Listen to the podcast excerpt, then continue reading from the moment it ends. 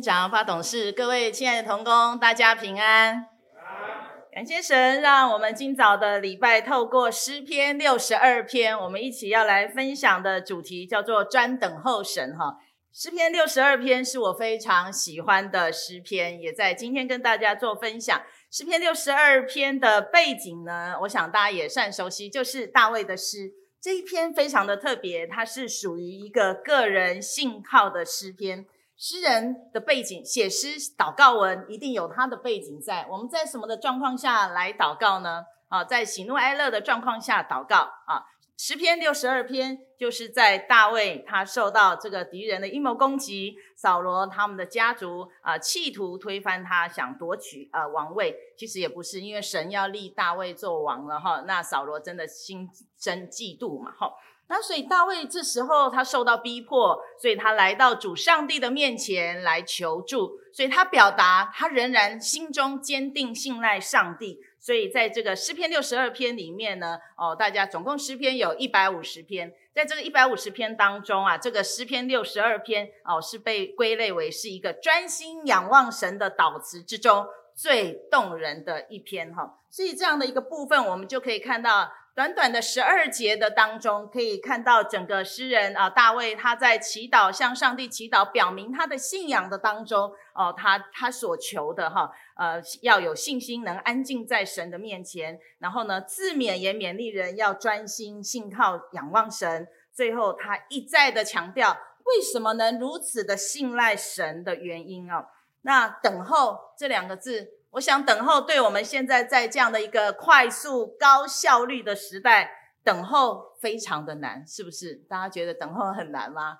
哦，真的，我们常常是不是曾经会为着某一件事情等候一段很久的时间，在等的时候，可能心里会觉得哇，到底要等到什么时候呢？我还要等多久呢？常常会在一件事情还未成就的时候，那个时期、那个过程啊，就是等待。可是我们在等待的时候会有什么样的想法或反应？一定是想怎么样？很焦急、很烦恼、很担忧，甚至到最后很想放弃。所以我们在等待的时候，我们到底需要什么呢？诗篇二十二、六十二篇一再提醒我们，等待真的需要耐心、信心，还有勇气。哦，就像大家在等待生活中的等待，哈。这个高铁每到一个放长假收假的时候，我家两个孩子还在北部念书哈，只要每次放长假收假的时候，哇，他的高铁绝对是订不到的，所以呃都要排自由座。所以每次他到台中高铁排排到回台北，你知道要排自由座就要等多久？你知道等一个小时，哇！所以你看，连这样子都等待的时候，哇，人挤人在啊、呃、这些呃交通呃车站的附附近哈。学生或者是我们任何在场职场的 test 考试，常常面对考试的时候，我们在等待成绩的放榜哦，那个过程也是很煎熬的。那最重要，我们在医院里面身体检查，在等待啊身体检查的报告，哎，这也是在等待中的煎熬哈。常常在啊探访当中，也都听到病人都在哦等报告，等报告哈，等待心中的那样的一个过程中，实在是不容易。那呃，在七月一号，大家不知道有没有关注哈？这个金曲奖的时候，哇，这个阿令啊，他得到了这样的一个啊奖项，他非常的开心哦，非常将荣耀归给上帝的时候，他说：哇，我等了几年，十六年，十六年终于丰后哦，然后拿到那个奖杯，说：哇，十六年，原来得到奖杯是这样的感觉，他也很很开心自己这样的坚持，他不放弃的精神。所以，各位亲爱的弟兄姐妹，我们在等待什么呢？我们等待身体的康复，我们等待呃成功机会的到来，还是等待我们心灵平安、满足、喜乐的当下？但是，其实更重要、更重要，在这个诗篇六十二篇，你会发现大卫他所的处境里面非常的煎熬，可是他唯一他对准的对象是上帝。他其实，在最后，他等待的那位是所赏赐力量给他的这位主上帝。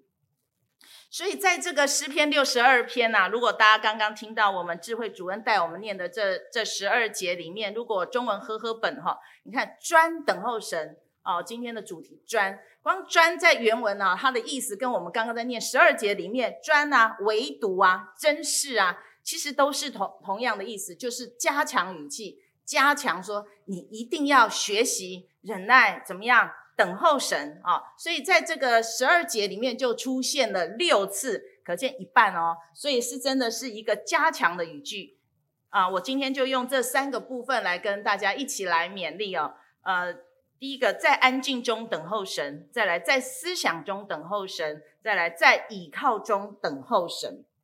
好。我们先来看第一个，在安静中等候神。从第一节到第六节，我们会看到，特别在原文里面，哈，这个一开头是非常简洁有力量的，哈。我的心默默无声，专等候神。好，这个默默无声啊，原文就是一个平静、安宁的意思啊。那这个翻译翻得很棒哈，我呃在每次研究讲章的时候，很喜欢在看各种的版本哦。诶，在这个 NEB 的翻译里面翻得非常好。他说：“唯独向神，我的灵静默，真的，我的心默默在等候神。”各位亲爱的同工，哇，这个翻译是不是就更活了哈？让我们更坚定的，就是唯独，而且唯独是转向的那个目标是谁？是这位上帝哈。而且呃，第二种翻译更棒，就直接说：“真的，真的，真的，我的心真的要安静在上帝的面前等候他哈。”而且后面这一句也是他的解释，他说：“如果我真的心慢默默在等候神的时候呢，我该讲的话我讲完了，我就不要再说什么了，这件事我就交给神来处理了。所以心默默无声，默默无声啊，真的是我们要学习的，就是我刚刚说的，在等候的时候，等待很久的时候，一定会怎么样？发怨言。”所以他说：“我如果该讲的，我讲了，告诉陈明给我的上帝的时候呢，我就要学习默默无声，我就交给上帝来处理了。我就学习在这样的一个等候的过程呢，不发怨言。哇，我就觉得在这里非常多的领受哦。那在专等候神。”我的救恩就从他而来，学习在等候中，我就不会自大的妄为，想要靠着什么样，靠着什么力量吼。所以唯独他是我的磐石，拯救高台。所以学习在等候中，不忘记天天数算，诶，到底上帝是我的什么？我跟上帝的关系到底是如何？哇，诗人拿这些的比喻，再一次来坚定自己的信心哦，说磐石。拯救跟高台哈，所以我必不很动摇。学习在等候中呢，坚固我们的心哈。所以大卫在这里，从第三节、第四节，我们就有看到大卫在这里在等候什么？哦，他在逆境危险的困境中，他等待的是神的拯救和保守。在冤屈、攻击、陷害的当中呢，啊，大卫等候神的公义伸张。所以大卫并不是在等一个环境的改变。他其实更多更多，他是往他信仰的内涵的深度，他在等候什么呢？相信神掌权，等候神，他必会在当中施行啊该做的事情。啊，我想等待就好像一杯混杂的水哈，当那个水啊，你会心里哈在等待的时候一定会很焦虑，可是，在焦虑当中，水就好像在一一直在摇动哈，很浑浊。可是，如果等待是一个安静的心态，是把我们的那个混杂的水安静不动的时候，怎么让一杯浑浊的水能变清呢？答案就怎样？我们就不要再搅拌它了，我们也不要再摇晃它了，我们就让它慢慢的沉淀下来哈。呃，常常跟很多的啊、我们的亲爱的童工，有时候跟我做一些的呃陪谈、关怀、会谈哈，然后常常心里都是几乎都是焦躁的来找牧师，然后说牧师呃，请为我祷告。那我都会说，那我你可以自己安静三分钟。他说我没办法，我常常心里就是非常的急，非常的急。我我觉得叫我安静三分钟都很困难。现在真的，大家现在人，我不晓得大家哈，呃，你会不会好好的享受那个片刻的安静哈？有时候我从病房回来，有时候接触了很多很多的呃一些患者的难处哈。那回到办公室哈，那是我一个最神圣的空间，我就是放着一个呃。轻音乐的诗歌，然后我就安静三分钟哈，再一次把我所遇到的事情交给上帝哈，让上帝重新再来洁净我的心思意念哈。那另外还有一个很好的方法，怎么帮助自己安静啊？我想在座不知道有没有大家跟我一样有那个 Apple Watch 哈，Apple Watch 你们知道有这个功能吗？它有一个正念的一个功能，大家知道吗？啊，有人点头哈，那不知道有没有人在使用哈？诶，我就把我的这个正念功能是打开的哈。如果他有时候哈，我过了过久，一天我至少三次哈。那如果久了，他会叮一声来提醒我哈。正念一分钟非常的重要，它能包含整个是你呼吸的练习，好，慢慢的放慢，以及你的思想、思念、思呃反思一些比较正向的能量哦。诶，这个 Apple Watch 是蛮好用的哦，所以在场如果也有这样的一个手机的功能，其实可以就随手哈来让自己多一点的片刻的安静哈思想。所以第二，在思想中等候神。好，第七、第八节哈，大卫在这里用拯救、荣耀、力量、避难所等来描述神与我们的关系哈。罗马书五章二到五节讲得非常好哈，患难就会生忍耐，忍耐就生老练，老练就生盼望，盼望就不至于羞耻哈。所以神是我们大地震动时的磐石，水流高涨时的高台，暴风雨中的避难所。所以到底大卫能安静等候神的秘诀是什么哈？呃，这边第八节，你们众民当时时倚靠他，意思就是在等候时候呢，能信靠倚靠神哈。诶，接下来在他面前倾心吐意，意思就是说，诶，原文说在他面前倾倒你们的心，倾倒，倾心吐意啊，整个都倒出来了，不是只倒一半啊，整个完全倒空的哈。哇，这个真的是我们在呃需要呃在呃更多更多的学习哈。那神是我们的避难所，在等候的时候不断去思想。我觉得思想要从我们的思想信念改变后，我们的行为就会改变了哈。所以在等候的时候，不断思想自己与神的关系。有一本书叫做《心思战场》哈，我也很喜欢这一本书。这本书也常常在讲，我们人的里面的心思常常都在交战当中啊。我们的脑中还有我们身边常常有什么白天使。他会告诉你正向、积极、鼓励的话，但是当然一定也有黑天使，他会做了一些呃比较责备、呃、比较消极啊的事情。但是不论如何，当我们的心坚定在神的面前的时候，神会固守我们的心思意念哈。所以大卫呢，在这个诗篇第七节哈，你看大卫不再去想那些哈啊对敌啊有多可恶啊，他做了多少的恶行哈，他只是就是将他祷告一件事情，就是把他的心转向上帝哈。所以大卫在失败中认清了他真实的自己，知道自己一切的拯救、荣耀、力量都在乎神，从此再也不敢自以为是，反而祷告要求得合神心意。哈，呃，我想每周三我们有一个全院公祷，哈，大家如果知道，在都有发给阿路克给大家，哈，呃，院牧部在每周三早上七点四十到八点，短短的二十分钟。我们啊，每周在那个时刻，我们就为我们全院需要来祷告。每一次第一件事情，我们就为我们院长室的主管团队，为我们的董事会来守望。哦，巴望在整个从神来的智慧、谦卑与主同行来带领着我们。那再来，我们就为我们医院整个宣道事工啊，哈，一一甚至各单位的需要，甚至我们肢体关怀的需要，都来做上一个祷告。哈，就是我们单单就是把我们的需要就带到神的面前。第三，在倚靠中等候神哈。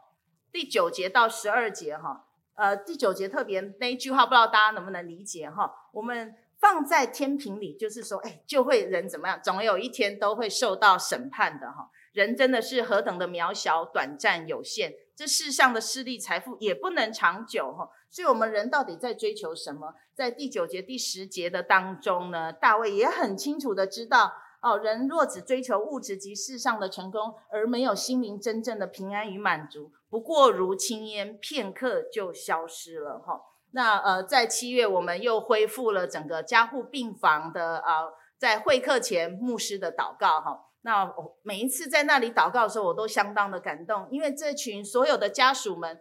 不尽都是基督徒，甚至几乎不是基督徒。可是他们看到牧师在为他们的亲人家属啊、呃、祷告的时候，哇！你看他们多虔诚，马上把手合起来，把眼睛闭起来，他们也一起来跟这位啊、在基督教医院的神，他们会这么想哈，在基督教医院的上帝呢啊、一起来为他的家属哈、一起同心祷告，来倚靠神。真的知道我们人实在太有限了，唯有来靠这位更大的力量的神来帮助我们哈。所以在这段里面呢，大卫提醒我们在等候神的当中呢，哈，我们的倚靠是什么哈？他知道我们要倚靠的是这位全知全能、慈爱公义、智慧的神。我们看看圣经里面有一些等候的，真的，当我们看到了以后，我在看到这一篇整理的时候，我说哇，我们算什么？我们等了有他们这么多吗？好，你看挪亚等候神预言的实现，等了多久？一百二十年，洪水才来到。亚伯拉罕等候神应许的实现，等了多久？二十五年，以撒才出生。那约瑟呢？等候神为他伸冤，在冤狱中等了几年？十三年，他才出狱，并在埃及当宰相。那摩西等候神使用他拯救以色列人出埃及，在旷野等了几年？这个大家就比较知道，四十年才蒙召为为神所用。那大卫等候神使他做以色列全地之王，在撒母耳膏他之后，等了多久才登基？二十二年。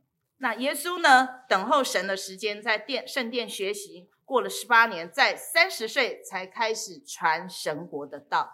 各位，我们当我们看到圣经的人物这一些的时候，你就知道哦，当我们在被上帝的熬炼的时候，那个专等候神，真的是我们一生需要学习的功课哈。呃，在我自己的人生里面，也是有一个七哈，在圣经，在我们信仰里面是一个非常特别、一个完全被神祝福的数字哈。呃，我的人生历练里面也是有奇妙的两个七年哈。啊，我一九九八年就呃毕业就成为传道人，你看今到今年二零二三，其实已经呃升传呃成为传道人已经二十五年了哈。那这当中，我我我先成为传道人，后来我先生又去读神学院，后来我又加入长老会的体系，又再去读神学，很奇妙，就是这样子的两个七年，让我跟我先生一起同心在呃一起来服侍哈。呃，其实。我要说的是后面更奇妙的两个七年，我打一个问号哈。二零零八年，我先生就呃封立为牧师哈，那我们全家也一起服侍上帝。然后如果这样顺利，其实我二零一五年我就取得牧师资格，所以当时我也想说，哇，上帝在我人生经验都是七七七，都是一个完美被上帝祝福的七哈的数字哈。诶，二零零八年再加七，我二零一五也取得牧师资格。可是当时怎么样，并没有顺利的哦，马上就封牧了哈。我是二零一六才封立为牧师哈。诶，就是那个七加一呀，那个一的等待啊，我觉得上帝给我非常多的学习哈。哦，在二零一五年，我的同期同学们纷纷寄帖子来哦，要封立牧师的这些的庆典哈。我呢，就一个非常落寞的去参加，所以每个人就开始问：那什么时候换你？什么时候换到你？我们要去啊？什么时候换到你？我那时候完全没答案。哇，那个等待的一年非常的煎熬哈，因为为了跟先生一起同心服侍哈，所以一直在考量哈。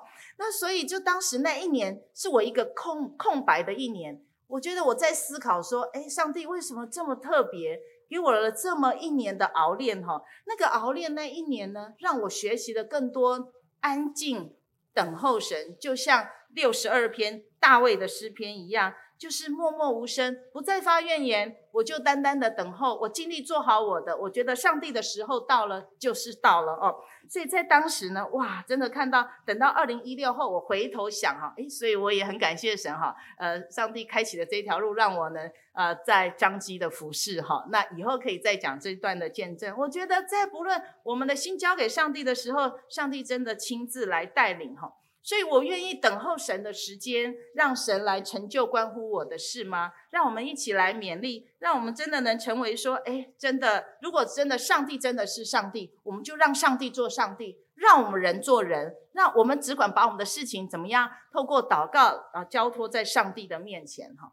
其实诗篇六十二篇里面最重要的就是第一节、第二节、第五节、第六节哈，大家有没有可以看到哈？它两节的一个像一个在呃诗篇其实是有一种文体的对仗哈啊，你看到诗篇呃六十二篇这边的这有两段的对仗对仗法哈，你看我的心默默无声专等候神，然后他第一句我的什么救恩从他而来，然后唯独他是我的磐石，我的拯救，他是我的高台，我必不很动摇。然后第五节继续前半段是一模一样的，可是把救恩就又变成什么了？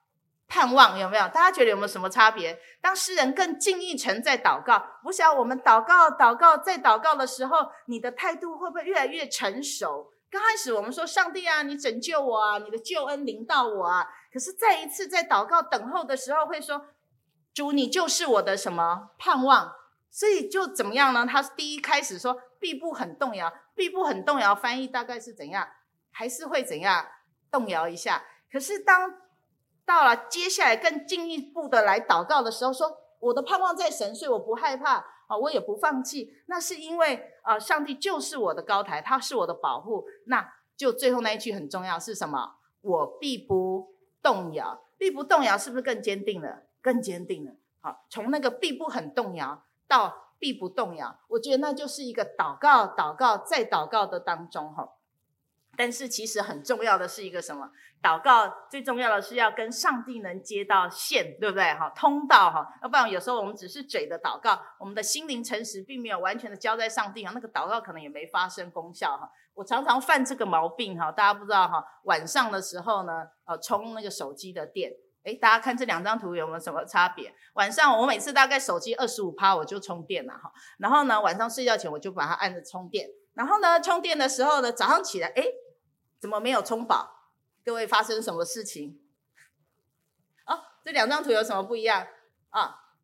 啊，我的手机充电的那个线的开关怎样？没有打开。诶，这是我常发现，我不晓得在场有没有像我一样，有时候呃很糊涂哈。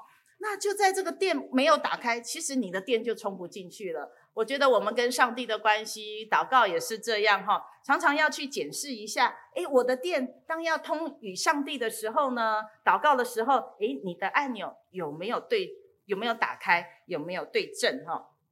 好，最后呢，用一个故事啦哈，就是一个破水桶的启示跟大家做分享哈，就有一个主人交代一个工人每天提两桶水回来哈。那去河河边提两桶水回来，那呃这两这个工人呢就乖乖的拿着两桶水两桶子，然后就每天走到河边提两桶水回来，每天提呃桶子去河边提两桶水回来。可是他一天过一天以后，他心里就觉得有点怪怪的，他觉得哦，诶，我一个桶子好好的，每次从河边提回来水回家是满是满的，可是有一个。水桶它怎么了？它破了。可是哈、老板怎么这个一天到还是叫我就这样做就好了呢？还是提这个破破水桶，然后呢就到这个河边提回来。可是提回来沿途水就等到提回家的时候，哇，水都漏了一大半去了。他非常的苦恼哈。然后呢，他就也是想说，还是去问一下，就告诉他的老板了哈。这个老板就跟他说、啊，不会啊，你虽然你看到你一个桶子是好的，一个破破水桶是呃是破的。不过，你有没有看到了一个非常奇妙？在过程当中，有一件事情是你做了非常棒的事情。什么事情？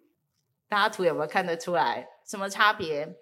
当浇花浇水，那边的水，那边的花水就就盛开了。所以各位，有时候我们常常看到的是只看到那个负向的啊，这个水桶怎么破了？怎么没有装满啊？啊，我的水啊，到了好像就没有完全的满两桶满满的水。可是有时候就在这样一个不完美，在等候神的过程呢，其实我们还是要去数算每一个片段的感恩哈。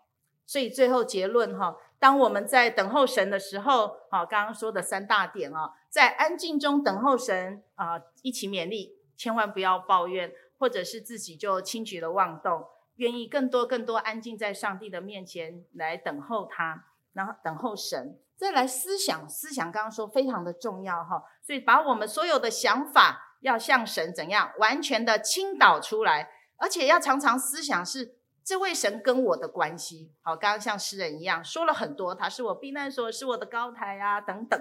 那再来是倚靠中等候神，不断的在倚靠神，不单倚靠自己，甚至世上的人事物，等候神。不是单言或是什么都不做，而是让我们为那更好的时机来预备哈。所以确信神的时机与方法都是与我有益的哈。所以在等候的当中，盼望我们都能专注目前拥有的一些祝福哈。那呃有一个 PPT 可能漏掉了，那我跟大家分享哈。当我们在等候的当中呢哈，我看到有一句话非常的棒哈，说当我们在等候祷告在祷告的时候，其实。我们要体验三件事情。第一个，当神如果答应你，马上答应你的时候，你的祷告，上帝说好的时候呢，他就是给你所求的。可是当上帝跟你说 no 不好的时候，然后呢，要相信上帝会给你更好的。那如果上帝呢继续叫你再等、再等候的时候呢，他一定也是会给你最好的哈。这当中就是再一次勉励我们，呃，真的在任何的时候，不晓得现在我们在等待什么。但我们不要放弃，不要灰心，继续把我们的事情交托给那顾念我们的神，神会按时候来成就。我们一起来祷告。天父上帝，我们谢谢你，透过今早诗篇六十二篇，大卫诗人他面对他自己生活的困境，他向上帝发出的祷告。是的，或许我们在等候神你的帮助、神你的力量的时候，我们好像这个过程里面，呃，我们会灰心，我们会焦急，甚至我们想放弃。但是主，你再一次提升我们，让我们知道你是主，我们不过是一个人，常常生活中是有限的。我们愿意到这样一个有大有能力的神面前，向你倾心吐意，透过祷告陈明我们的心意，好让你呃会赐下那出人意外的平安在我们当中。谢谢主，祷告奉耶稣的名，阿门。